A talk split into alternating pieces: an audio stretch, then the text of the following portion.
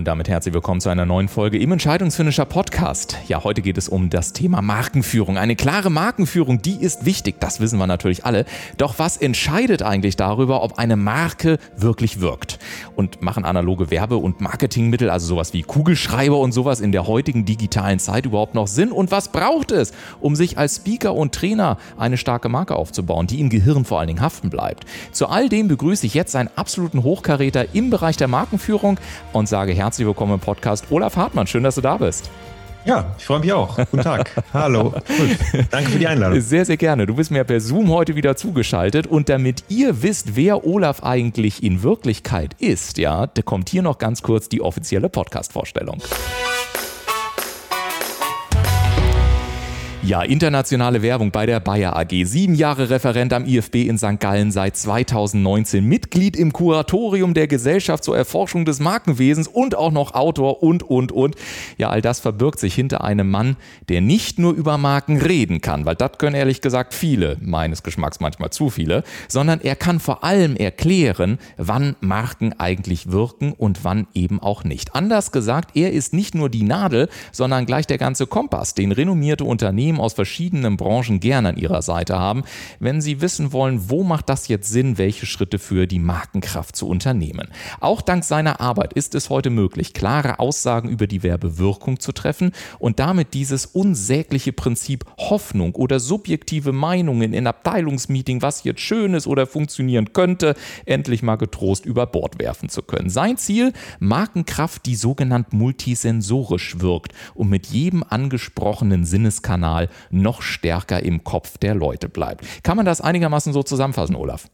Das hast du wunderbar zusammengefasst. An einem Montagmorgen finde ich das beeindruckend, dass dir das so gelungen ist. Ja, das liegt aber nur daran, dass ich es gestern Abend vorbereitet habe. Sonst könnte ich das heute auch nicht. Mit der Kraft aller Sinne.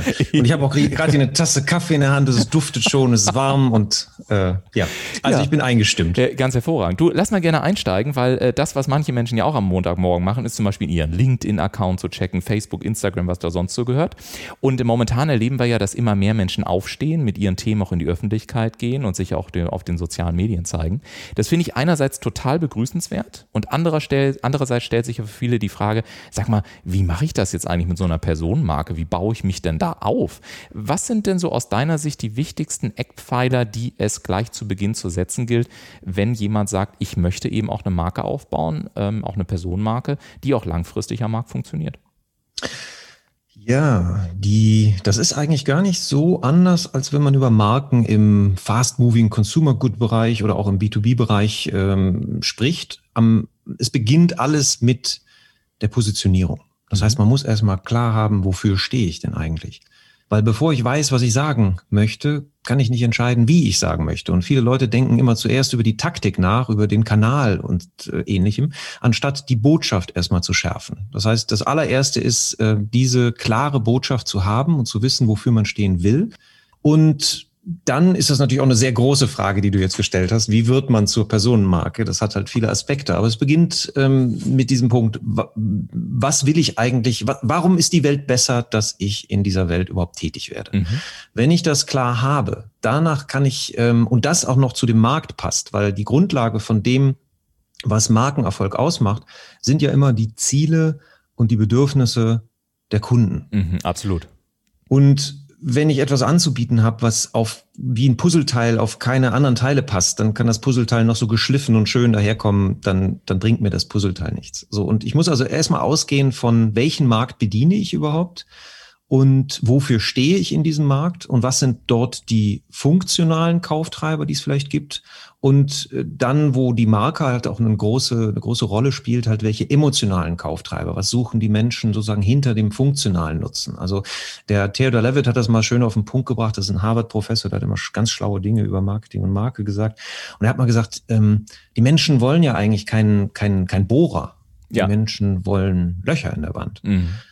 Und das wäre das funktionale Ziel. Aber eigentlich wollen sie auch kein Loch in der Wand, sondern sie wollen eigentlich ein Regal an der Wand.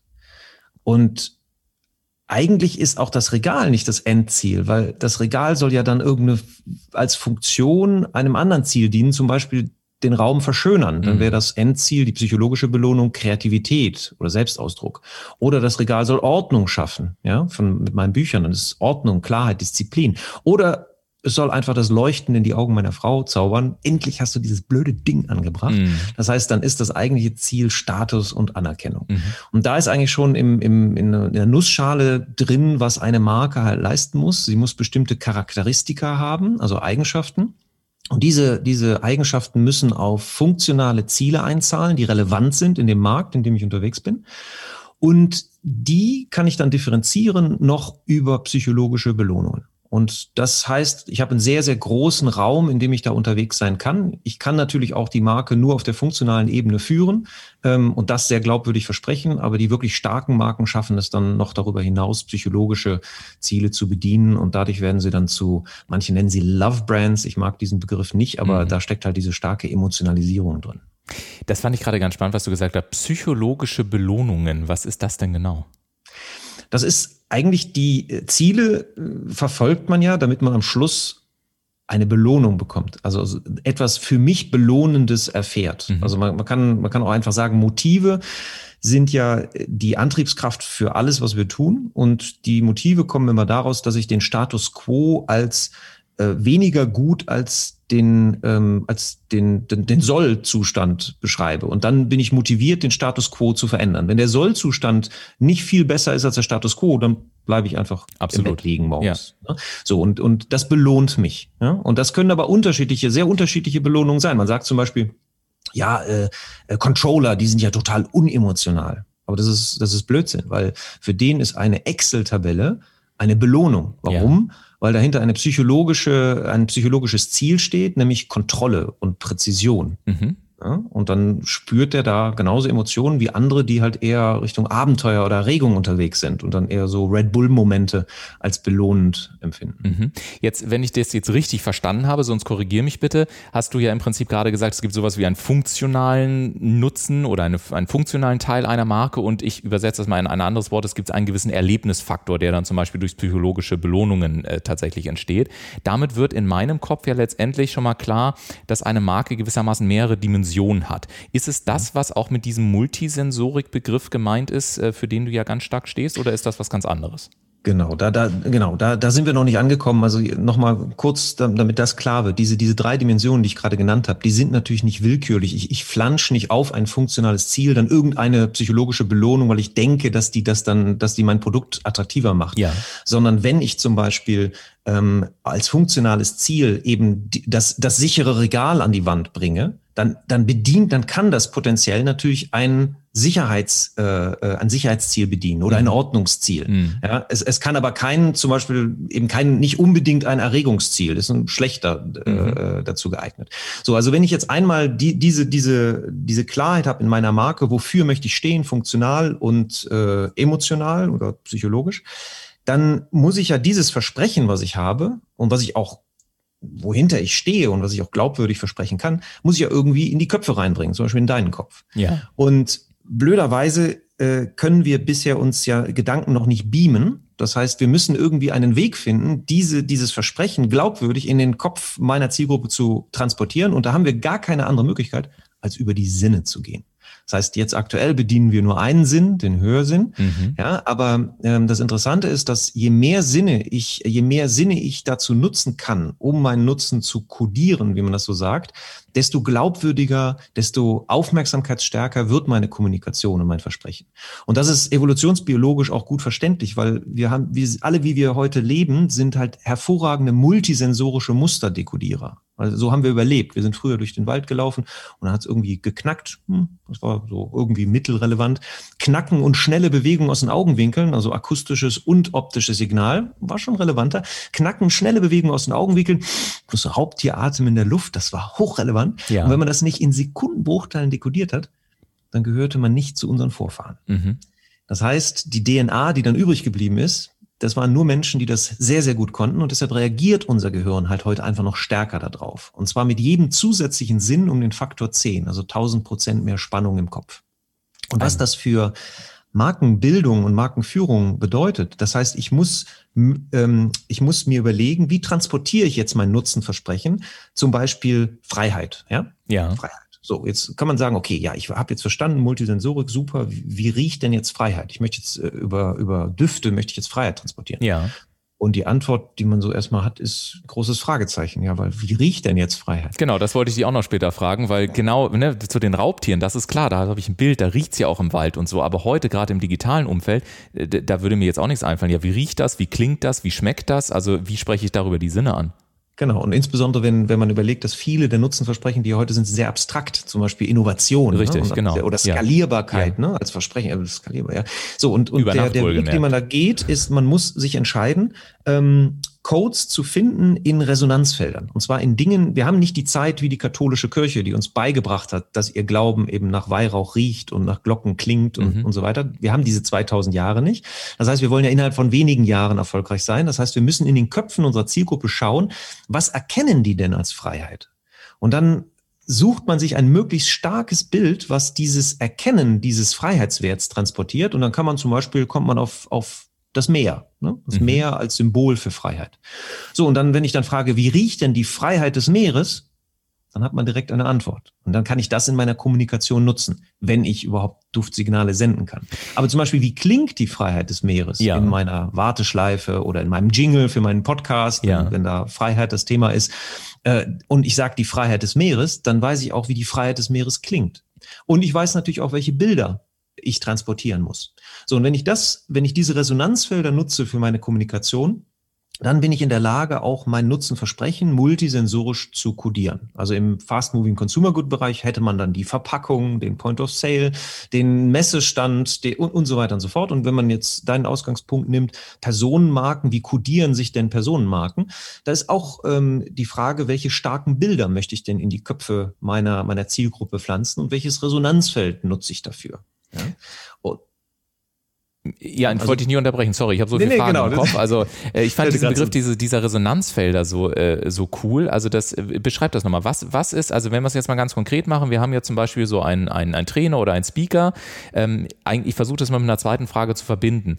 Ähm, sozusagen, wie vermeidet man denn, weil wenn jetzt jeder das mehr sozusagen auf seiner Webseite drauf hat, dann ist das ja auch irgendwie wieder blöd. Ne? Also dass es bei einem funktioniert, leuchtet mir ein, aber das kann ich nicht 20 Mal hintereinander machen, dann bin ich ja wieder super generisch. Also wie finde ich denn dann ganz konkret diese Resonanzfelder in einem Markt, der wohl möglich auch noch atomisiert ist, wo es also ganz viele Anbieter gibt, so dass ich dann ja auch gleichzeitig differenziert dastehe und gleichzeitig aber wiederum diese Zielgruppe in ihren Resonanzfeldern äh, äh, ja. abhole. Also das finde ich schon relativ komplex von der, von der Aufgabenstellung her. Korrekt, eine sehr clevere Frage. Genau das ist nämlich der Punkt, weil wenn, wenn, wenn es eine, eine einzige Kodierung gäbe für Freiheit und alles, das würde alle, alles immer auf, auf mehr hinauslaufen, mhm. dann hat man keine Chance. Dann hat der erste Wettbewerber hat dann das Meer besetzt und fertig ist. Ne? Genau. Ne? Dann kann man sozusagen äh, einpacken, weil wenn ich dann das Meer nutze, dann stärke ich nämlich die Kodierung meines Wettbewerbers. Mhm. Weil dann, das, das ist zum Beispiel äh, C und A passiert, weil H&M hat praktisch eine, eine bestimmte Kodierung erfunden und zwar, das ist auch ein Resonanzfeld, eben weißer Hintergrund, Top-Model, ja, vor weißem Hintergrund und Preis. Mhm. Ja, das, das waren die ersten an den City Lights. Ne? Da war immer Kate Moss in irgendwelchen H&M-Klamotten und da war dann ein Preis ganz sachlich daneben und rechts unten war das H&M-Logo. Ne? Das war so, so ein bestimmter Code. Den haben die sehr, sehr klar gespielt. Und dann hat, äh, die waren damit sehr erfolgreich. Und dann hat C&A gesagt, ja, das machen wir jetzt auch. Wir, wir machen jetzt genau. Wir haben auch das Budget, wir können auch Top-Models engagieren, wir machen jetzt auch City Lights und so weiter. Und in der Werbeerfolgskontrolle kam dann raus, dass mehr als 30 Prozent der Leute, die die C&A-Werbung gesehen hat, gedacht hat, sie hätten die H&M-Werbung gesehen. Das heißt, C&A hat also großzügig sein Werbebudget an H&M gespendet. Ja. Weil 30 Prozent der erreichten Menschen haben gedacht, sie hätten eine H&M-Werbung gesehen. Und ja. sie haben die Gedächtnisspuren gestärkt von H&M. So, und das ist, äh, also nur zurück zu dem Beispiel Freiheit. Das heißt, wenn, wenn die Freiheit des Meeres besetzt ist, dann muss ich ein anderes Resonanzfeld finden und dann kann man weitersuchen. Was ist denn in den Köpfen der Zielgruppe mit Freiheit sonst noch verbunden? Dann kann man sagen, okay, dann ist es die Freiheit der Wüste. Da gibt es auch Freiheit. Oder es ist zum Beispiel die Freiheit des Weltraums. Ja, oder die Freiheit der Berge ist auch ein sehr archetypisches Bild. Ja, und dann, dann kann ich in meiner Kommunikation, dann, dann spreche ich halt nicht über die Freiheit des Meeres oder nutze nicht Bilder des Meeres, sondern ich nutze Bilder der Berge. Mhm. Und dann habe ich auch andere Klänge, ich habe andere Assoziations, Assoziationen mit diesem Resonanzfeld und kann dann meine Kommunikation darauf aufbauen. Genauso wie Natürlichkeit ja auch nicht nur ein Resonanzfeld hat. Ja. Ich, ich, und dann kann man das noch weiter treiben. Ja. Und man dann kann auch sagen, man kann auch Resonanzfelder nehmen, die dann sogar ins Abstrakte geben. Man kann dann sagen, wir nehmen die, das Resonanzfeld der sozialen Freiheit, wie zum Beispiel die Zigarettenmarke Gauloise gemacht hat, ne? Liberté toujours. Und die haben immer Leute gezeigt, die sich irgendeine Freiheit rausgenommen haben in sozialen Situationen, wo sich andere nicht trauen würden. Und dann besetzt man auch wieder bestimmte Resonanzfelder. Da ist was Französisches drin, da ist was Freches drin, mhm. ja, und eben die die soziale Freiheit, die dann das Resonanzfeld ist. Was ich aber tatsächlich auch bei dir ganz spannend finde, weil ich das ja auch immer so ein Stück weit predige, in Anführungszeichen, dass es dann, also wenn man das jetzt mal hart runterbricht, eben nicht anfängt bei dem, was mir jetzt gefällt und bei den Bildern, die jetzt für mich sexy sind, sondern immer wieder vom Markt kommen, von den Zielgruppen her denken und zu sagen, was, was wollen die eigentlich in Wirklichkeit kaufen, was ist das Funktionale, was ist das Emotionale. Wenn ich dich richtig verstanden habe, ist ja das die Reihenfolge, die ich dann noch wirklich angehen sollte. Richtig. Und zwar, man beginnt immer mit der Kategorie. Man fragt erstmal, was treibt eigentlich die Menschen in die Kategorie? Weil die Menschen kaufen nicht die Marke zuerst. Mhm. Sie kaufen als erstes die Kategorie. Zum Beispiel Kategorie Auto. So. Mhm. Und dann innerhalb der Kategorie, wenn ich weiß, was die Kategorie Auto treibt, dann kann ich mir überlegen, wo ist meine Nische innerhalb diesen, dieser Treiber? Und je mehr mentale Eintrittspunkte ich schaffe für diese Kategorietreiber, desto öfter denken die Menschen in Entscheidungssituationen an mich als Marke. Ja. Und das macht zum Beispiel Coca-Cola hervorragend, was ja so der Archetyp der großen Marke ist ne? und hat halt auch über sehr, sehr langen Zeitraum ähm, sehr stark die Kodierung vorangetrieben, hat Resonanzfelder genutzt. Zum Beispiel der Weihnachtsmann ist ja heute rot, ja. weil uns Coca-Cola das beigebracht hat. Ja. Der war vorher grün. Genau. Die haben in ihrer Werbung konsequent den Weihnachtsmann rot gemacht, weil sie den Leuten beibringen wollten, wenn du an äh, Weihnachten denkst, an Zusammensein mit der Familie und leckeres Essen genießen, dann sollst du an Coca-Cola denken. Das heißt, die haben diesen mentalen Eintrittspunkt Weihnachten Getränke zu Weihnachten mit Coca-Cola besetzt. Dann haben sie aber gleichzeitig auch den mentalen Eintrittspunkt des Sommers besetzt. Wenn man Sommer, Sonne, Strand und Party und woran soll ich dann denken? Natürlich auch an Coca-Cola. So, und das sind beides Kategorietreiber, weil die Kategorie Softdrink, die wird zu Feiertagen bei Familienfesten gegessen, äh, getrunken äh, zum Essen. Und sie wird aber auch am Strand konsumiert oder bei Partys oder im Sommer, wenn ich mit Freunden unterwegs bin. So, und, und wenn ich das einmal abgebildet habe, was treibt eigentlich die Kategorie? Und dann kann ich mir anschauen, was macht eigentlich der Platzhirsch innerhalb dieser Kategorie? Ne? Was sind so seine Versprechen? Und welche Versprechen ähm, sind vielleicht von ihm nicht so stark transportiert? Also wo ist dann meine Nische? Und das ist interessant. Es kommt nämlich gar nicht darauf an, dass man immer der Erste oder der Einzige ist, der etwas verspricht. Man muss es nur am stärksten und glaubwürdigsten versprechen. Früher hat man immer gedacht, alle Marken müssen anders sein. Da gab es so Bücher wie Differentiate or Die. Ja. ja um es mal dramatisch zu sagen. Äh, aber man stirbt nicht, wenn man nicht anders ist als die anderen. Man stirbt aber, wenn man weniger glaubwürdig ist als die anderen und vor allen Dingen schlechter erkennbar. Und da kommen wir zu diesem Thema Multisensorik und Kodierung darüber, weil das Gehirn reagiert halt auf multisensorische Muster stärker, nimmt sie schneller wahr, speichert sie länger ab und äh, findet sie auch glaubwürdiger. Das heißt, wenn ich genau das gleiche verspreche wie mein Wettbewerber, das Ganze aber durch multisensorische Erlebniswelten und, und auch, auch Resonanzfelder aufgeladen habe, dann habe ich die Chance, dann durch einen einzelnen Sinn, wenn es einmal nämlich etabliert ist, brauche ich nicht jedes Mal an jedem Touchpoint, muss nicht immer, immer alles riechen und bimmeln, aber ich kann durch einen, einen Code die ganze Markenerinnerung wieder lebendig werden lassen. Mhm. Wir können das mal kurz für die Zuhörer äh, äh, ganz simpel übersetzen und zwar denken wir jetzt an die Farbe Magenta, mhm. das ist ein Code, ja, und den, die Kategorie Telekommunikation. Ja. So, und vielleicht hört man dann einen Klang. Ja. ja weil das halt mit abgespeichert ist, obwohl wir hören ja nichts. Ja. Aber wir haben sofort diesen, diesen, diesen Klang der Telekom, was dann auch noch, wenn man das weiß, die, die visuelle Übersetzung des Logos sind auch die Tonhöhen dieser Klangfolge. Also diese Pünktchen, Pünktchen, T, Pünktchen. Ja. Ja. ja. Jetzt so, und das ist, und das ist also der, der, der entscheidende Punkt. Das heißt, ich muss erkennbar sein. Ich muss erstmal be bekannt werden. Das fällt mir leichter, wenn ich halt kraftvolle Bilder nutze, wenn ich kraftvolle Codes nutze. Dann muss ich als relevant erkannt werden. Eben in meiner Kategorie muss ich glaubwürdig als relevant erkannt werden. Und dann muss ich eben eine Präferenz ausbilden.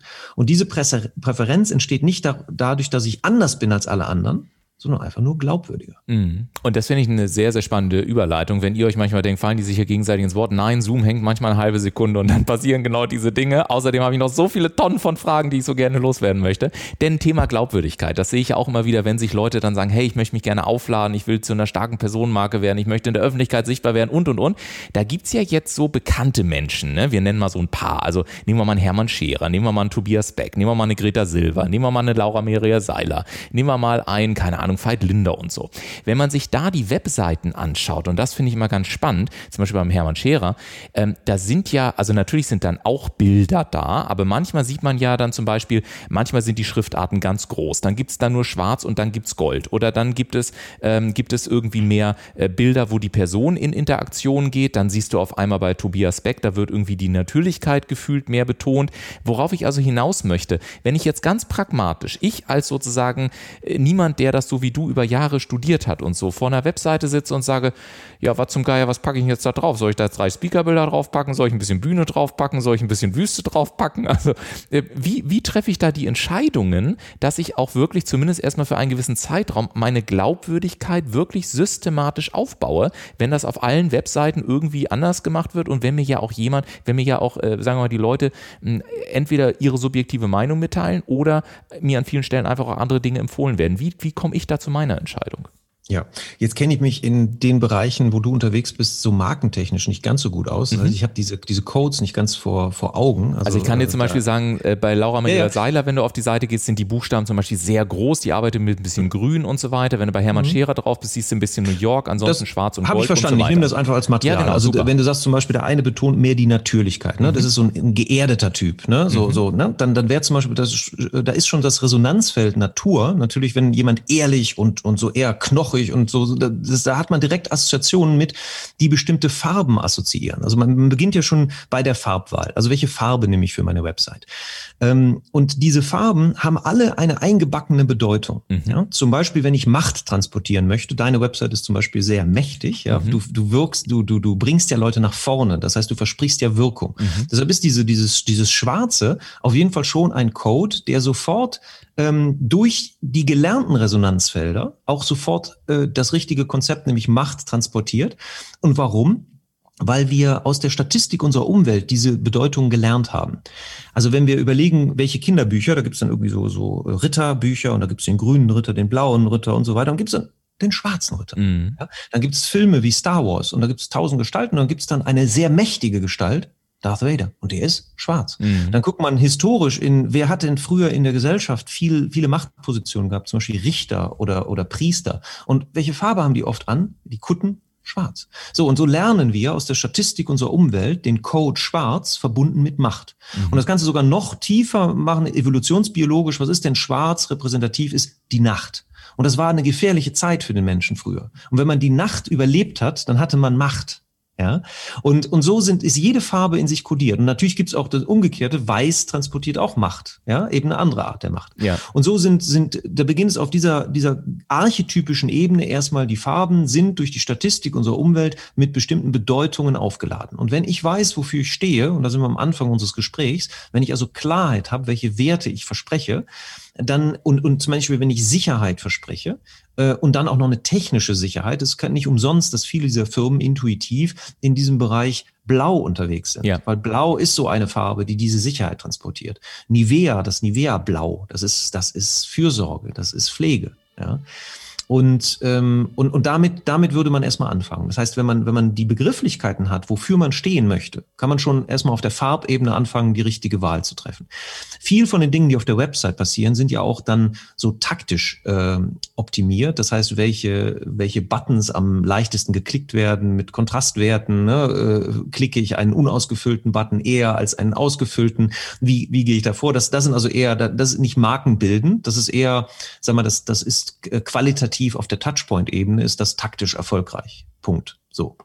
Ob daraus eine Marke entsteht, ja, wird immer schwieriger, weil diese Webseiten sich natürlich immer mehr ähneln, weil nämlich diese Prinzipien halt grundsätzlich einmal erforscht sind und dann bauen alle ihre Webseiten so mhm. mehr oder minder auf die mhm. gleiche Weise auf.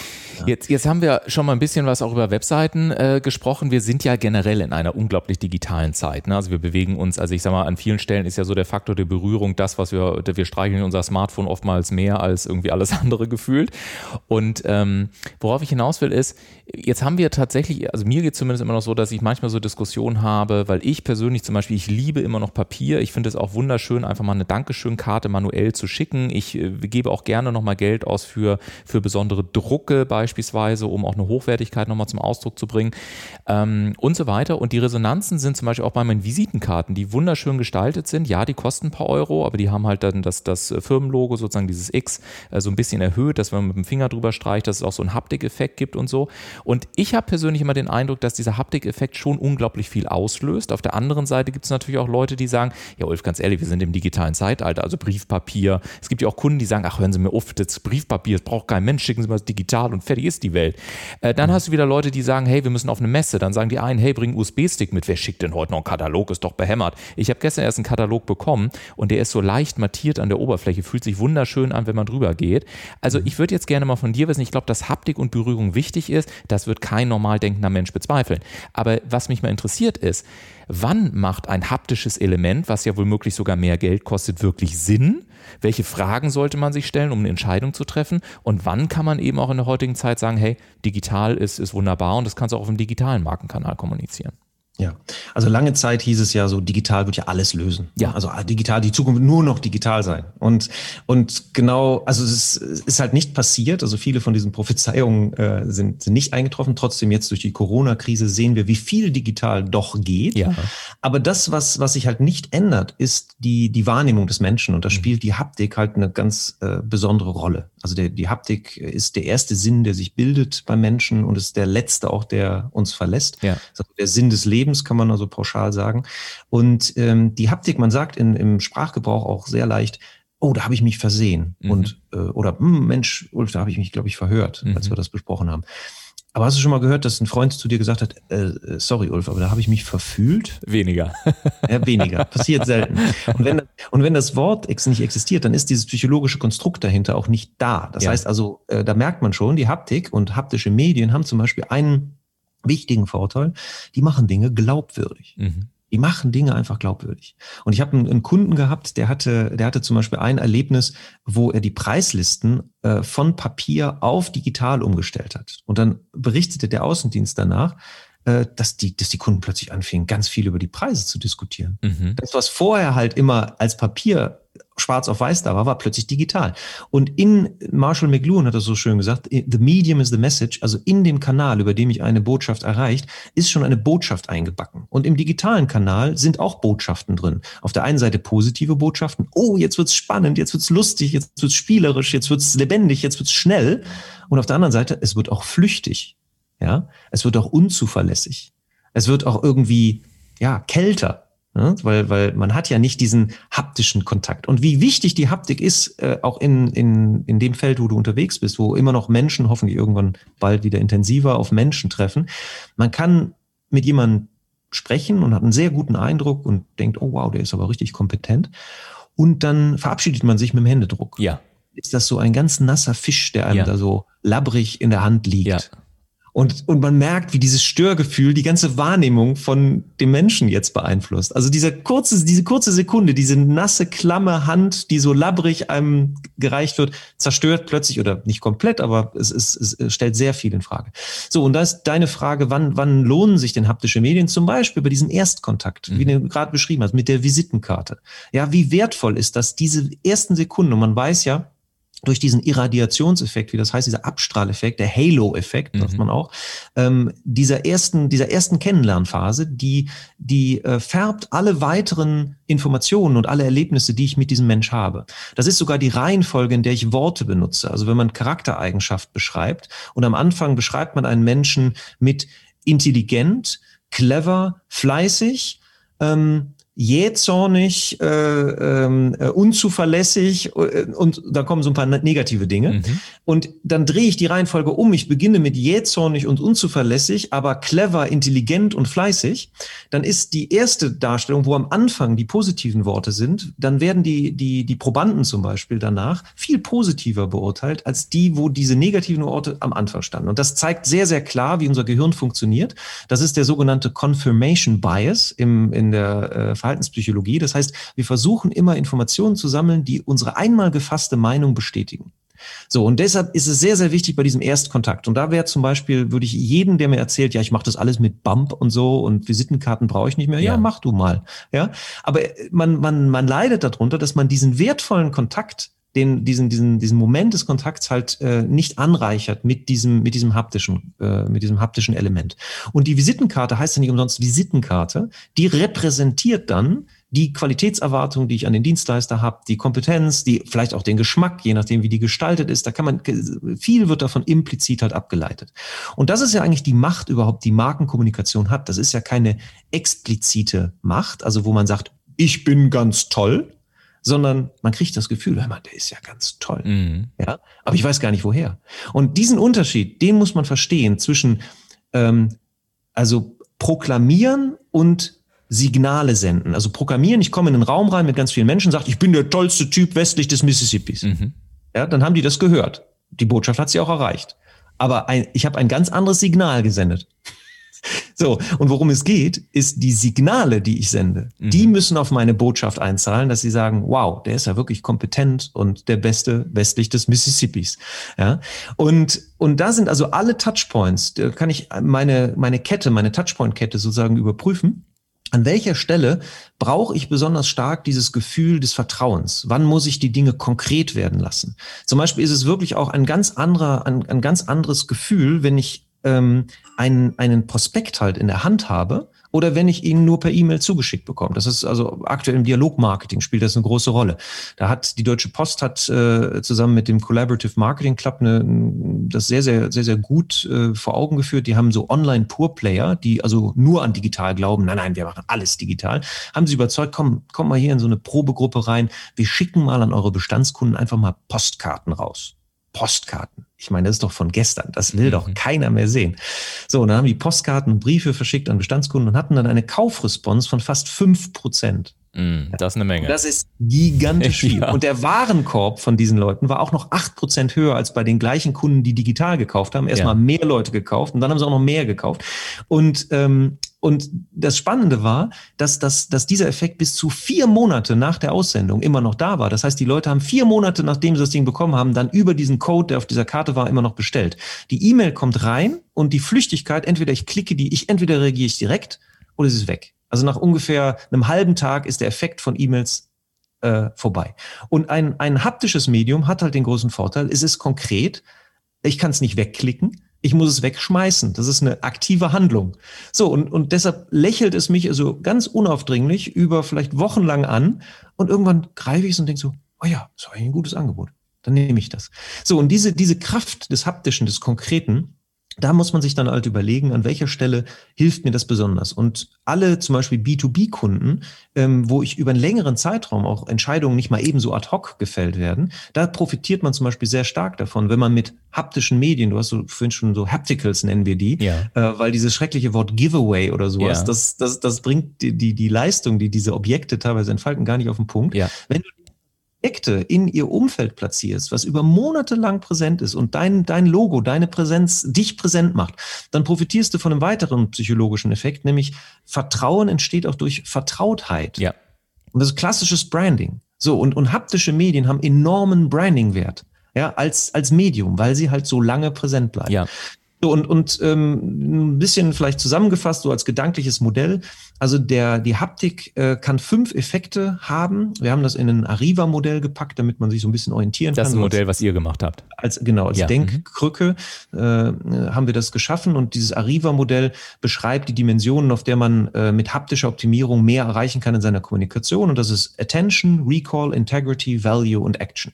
Das heißt, überall da, wo ich mehr Aufmerksamkeit erzeugen will, dann lohnt sich zum Beispiel, einen Brief zu schreiben statt nur eine E-Mail. Kriege ich automatisch mehr Aufmerksamkeit, weil die Leute sind aktiviert, psychologisch auf einem viel höheren Erregungsniveau, weil sie gehen ja auch physisch mit diesem Objekt um. Und 40 Prozent unseres äh, Kopfes ist der motorische Kortex. Das heißt, wenn ich da Erlebnisse platziere, dann ist es, fällt es mir auch leichter, die Dinge zu erinnern.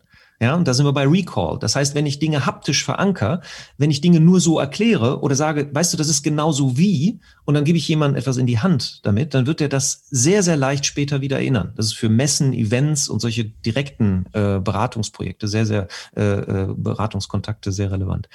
So, dann sind wir bei Recall und dann haben die Leute sich dran erinnert, ach ja, das hat er mir ja erzählt, aber glaube ich immer das eigentlich? Und da sind wir wieder bei dem Punkt, ne? alles, was ich haptisch spürbar machen kann, zum Beispiel die Flexibilität meiner Dienstleistung, die Qualität meiner Dienstleistung, da äh, profitiert man wieder von so archetypischen Effekten. Wie fühlt sich denn Qualität an? Kommt wieder aufs Resonanzfeld an, aber archetypisch kann man erstmal sagen, ähm, Qualität ist schwer. Ja? Und das wurde auch sehr plakativ äh, zu einer Zeit, wo noch Bewerbungen verschickt wurden, getestet. Da wurde der gleiche Lebenslauf auf einem leichten Klemmbrett präsentiert ja. und einem schweren Klemmbrett. Ja. Und dann wurde der immer eingestellt, der auf einem schweren Klemmbrett war. Und dann, wenn man die Leute fragte, warum hast du den eingestellt, hat keiner gesagt, weil das Klemmbrett zu schwer war. Mhm.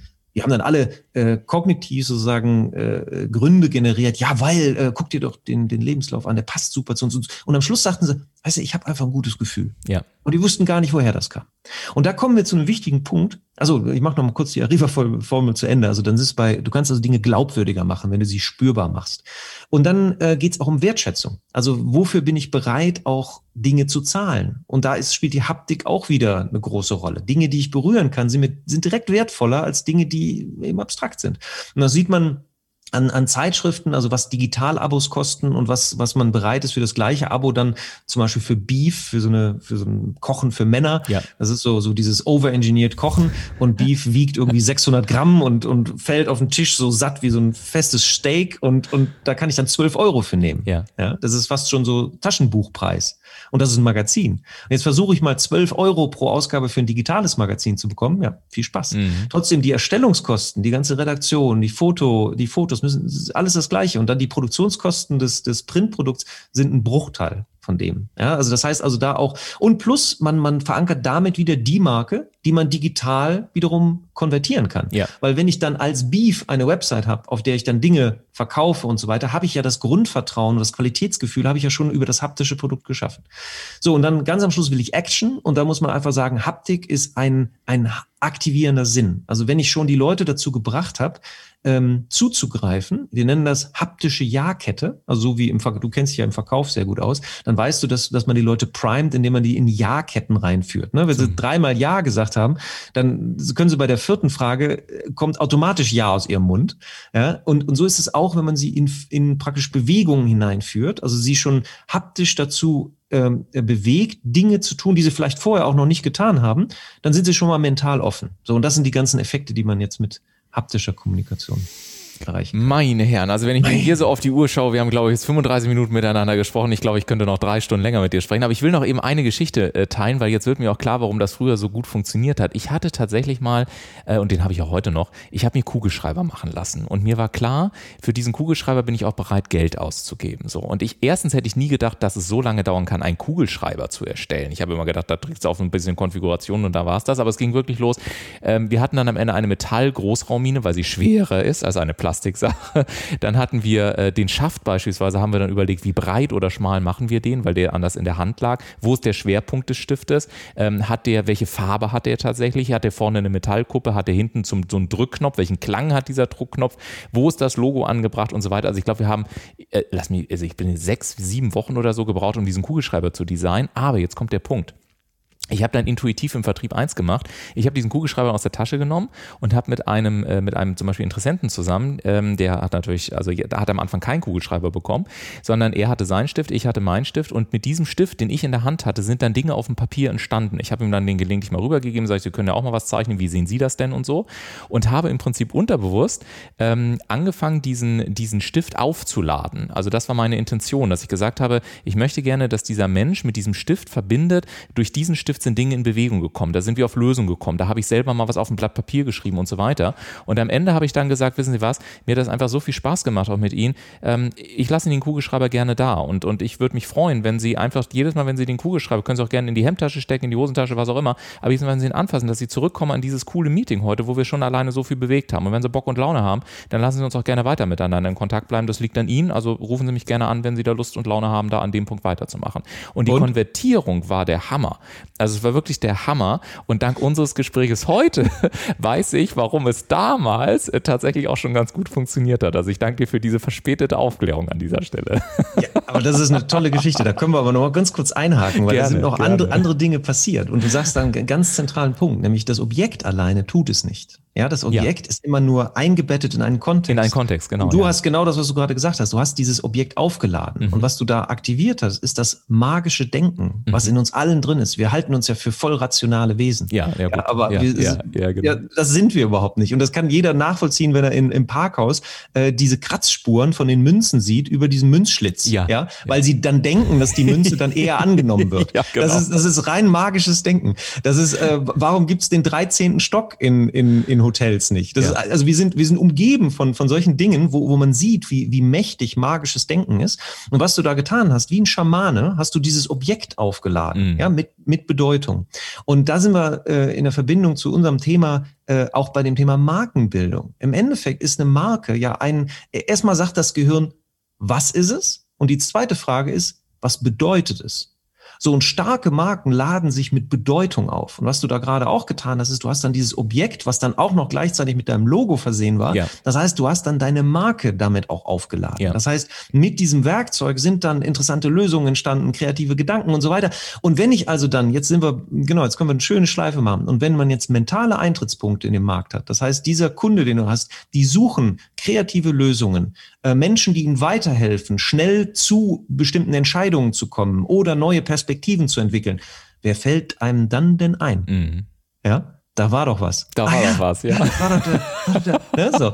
so, und im Endeffekt hast du einfach äh, deine Kommunikation gehirngerechter gemacht. Und wunderbar, und das passiert ja nicht nur auf der haptischen Ebene, ohne deine Worte oder deine Gesamterscheinung, ohne die, das, dein visuelles Erscheinungsbild, wenn du da als, als Clochard reingekommen wärst mit zerrissenen Jeans und hättest dich nicht gepflegt. Das, also, das sind alles diese, diese, diese Signale, die man dann verarbeitet. Und dann hast du es aber verdichtet, diesen positiven Eindruck in dieses Objekt dieses Stiftes. Und da siehst du plötzlich die Macht, die da drin steckt. Ja, definitiv. Und äh, wenn du mir erlaubst, ich habe da noch eine, eine, eine kleine Geschichte, die sehr ähnlich das nochmal illustriert, wie mächtig das ist. Ähm, ich hatte einen Freund, der war, hat früher die Trainingsabteilung von einem großen Softwareanbieter geleitet. Mhm. Und die, die äh, mussten, da mussten Programmierer hin, um die Qualifikation, um in dieser Programmiersprache halt weiter so als offizieller Partner zu arbeiten, äh, mussten da hin, um sich zu qualifizieren. Und so wie das so in amerikanischen Unternehmen äh, üblich war, gab es dann am Schluss immer so ein Quiz, ne? So, wer kann. Und diese Quizfragen waren richtig schwer. Und wenn man so eine Frage richtig beantwortet hat, dann kriegte man eine Tasse. Und eine zwar noch nicht mal eine schöne Tasse, sondern so eine richtig billige, billige, billige Werbetasse. So, und dann, und dann, und dann ähm, ging die nach Hause.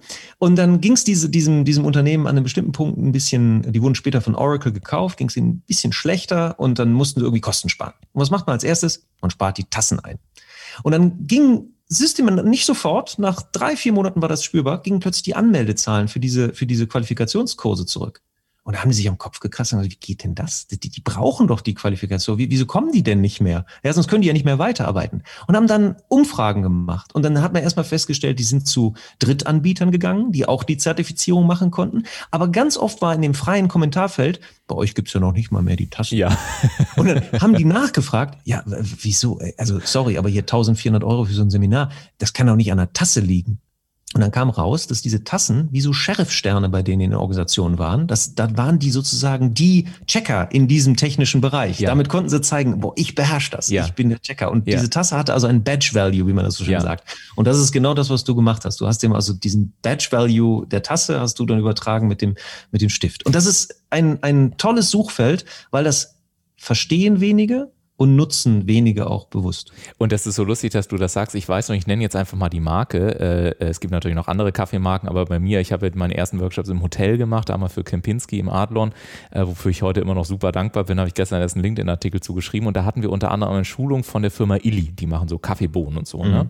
Und Illy hatte damals äh, eine Tasse mitgebracht, so eine Espresso-Tasse. Die gab es in zwei Varianten und ich hatte dann das Glück, weil ich nochmal in einem Workshop drin war, dass ich dann zwei Tassen hatte. Und ob du es glaubst oder nicht, diese Tassen habe ich heute noch im Schrank stehen, 20 Jahre später. Und welche Kaffeebohne kaufe ich witzigerweise immer wieder, weil sie aufgeladen ist in, diesen, in dieses wunderbare, ähm, und jetzt wird mir auch, jetzt gerade, wo ich das sage, wird mir nochmal klar, es sind ja praktisch alle, alle sind, das wird mir jetzt gerade klar, es sind ja alle Kanäle zusammengekommen, so im Kaffeeseminar. Der Duft ist reingekommen durch die, durch die Espressobohne, die Haptik, äh, das, das, das, Schmecken, das Schmecken, das, das Geräusch, das Aufmachen der Verpackung im Workshop. Also das fällt mir jetzt gerade auf, wie wahrscheinlich durchdacht das im Hintergrund war und warum ich 20 Jahre später dann immer noch sozusagen eine Bohne bevorzuge. Ja? Also äh, das ist wirklich äh, faszinierend. Gibt es so eine abschließende Kernbotschaft, wo du sagst, hey Leute, wenn ihr euch mit Markenkraft und so weiter auseinandersetzt, eine Sache liegt mir einfach am Herzen, die ich gerne äh, auch in so einem Podcast nochmal teilen möchte? Ja, also wir haben darüber schon gesprochen. Im Endeffekt, das erste, die Grundlagenarbeit, die kann, die kann man nicht überspringen. Man muss Klarheit haben. Erst die Botschaft, dann den Kanal. Und wenn man die Botschaft klar hat, dann sollte man sehr, sehr genau schauen, welche Kanäle färben meine Botschaft wie und wo kann ich es besonders kraftvoll transportieren.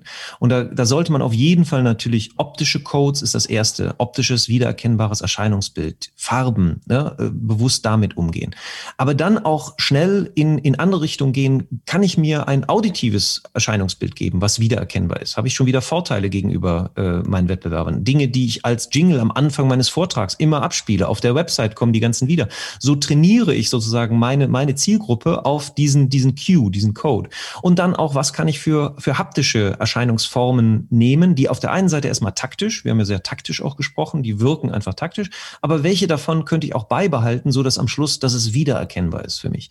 So, und dieses, die, diese, dieser Punkt, dass man, dass man, dass man sagt, ausgehend von meinem Nutzenversprechen, ähm, sollte ich dann aber das Gehirn meiner, meiner sozusagen äh, der, der Zielgruppe, der, du hast gesagt, ne, der, der Köder muss dem Fisch schmecken, nicht dem Angler. Also nicht denken, was mir gefällt, sondern was versteht die Zielgruppe da draußen. Und das ist die Grundlage eigentlich für Markenbildung, ausgehend empathisch sozusagen sich hineinfühlen in die Zielgruppe, in deren Lebenswelt, zu verstehen, wie verstehen diese Menschen Reize und dann mich möglichst gehirnfreundlich anschlussfähig zu machen an deren Wahrnehmungsstrukturen. Ja, das ist jetzt nicht so einfach gesagt, aber ähm, ähm, More Sense for Stronger Brands bringt es vielleicht auf den, auf den Punkt. Also denk, äh, dieser Bereich ist halt ein, ein Suchfeld, was häufig unterbelichtet ist und deshalb viel Potenzial beinhaltet und äh, es lohnt sich damit zu beschäftigen. Und wer mehr wissen will, der guckt dann einfach nochmal in die Shownotes der heutigen Episode, da schreibe ich auch nochmal deine Internetadresse rein und so. Ich sage dir ganz, ganz herzlichen Dank. Was für ein Wahnsinnsgespräch. Wenn das mal nicht kompakt war und ihr nicht wisst, was ihr die Woche zu tun habt, dann würde ich mir den Podcast am besten hier nochmal anhören und spätestens dann habt ihr sicherlich zwei, drei Anregungen, wie ihr auch mit eurer Marke in dieser Woche umgehen könnt. Ich danke dir sehr, Olaf, dass du heute da warst. Genau. Und wer Lust hat, mehr über den Haptikeffekt zu, zu lernen, dem empfehle ich dann äh, unser Buch Touch, wo wir als erstes mal dieses, dieses Feld, was lange in der Marketingforschung halt unterbelichtet war, mal zusammengefasst haben. Also Touch, der Haptikeffekt im multisensorischen Marketing. Da lernt man viel über Dialogmarketing, über Verkauf, über Produktdesign und all diese Dinge. Und das ist sehr, sehr, sehr gut und auch unterhaltsam, äh, oder gut, das darf ich nicht selber sagen, aber das sagen zumindest die Wertungen auf Amazon, die sagen, das ist gut verständlich. Aber ähm, für diejenigen, die da in diese Richtung einfach mehr lernen wollen, wollen, dann Touch. Sehr, sehr gerne. Und da schreiben wir euch auch nochmal in die Shownotes der heutigen Episode mit rein. Und damit sage ich, wie gesagt, ganz, ganz herzlichen Dank an dich, lieber Olaf. Und äh, danke, dass ihr und dass du heute wieder mit dabei warst. Ja, und wenn dir diese Episode gefallen hat, dann denk bitte dran, wie immer, bewerte sie, reich sie rum, empfehlen sie Freunden, Bekannten, Arbeitskollegen, wie auch immer. Denn das ermöglicht mir vor allen Dingen weiterhin so absolute Hochkaräter wie Olaf hier einzuladen und äh, ja, dir damit auch zu helfen, ähm, auf dein berufliches und auch persönliches nächstes Level zu kommen. Nächste Woche habe ich einen ganz spannenden Überraschungsgast. Sei also gespannt, wer dabei ist. Einschalten lohnt sich und ich wünsche dir eine starke Woche. Wir sehen uns nächste Woche Montag, beziehungsweise hören uns uns. Danke dir nochmal, Olaf. Ciao, ciao.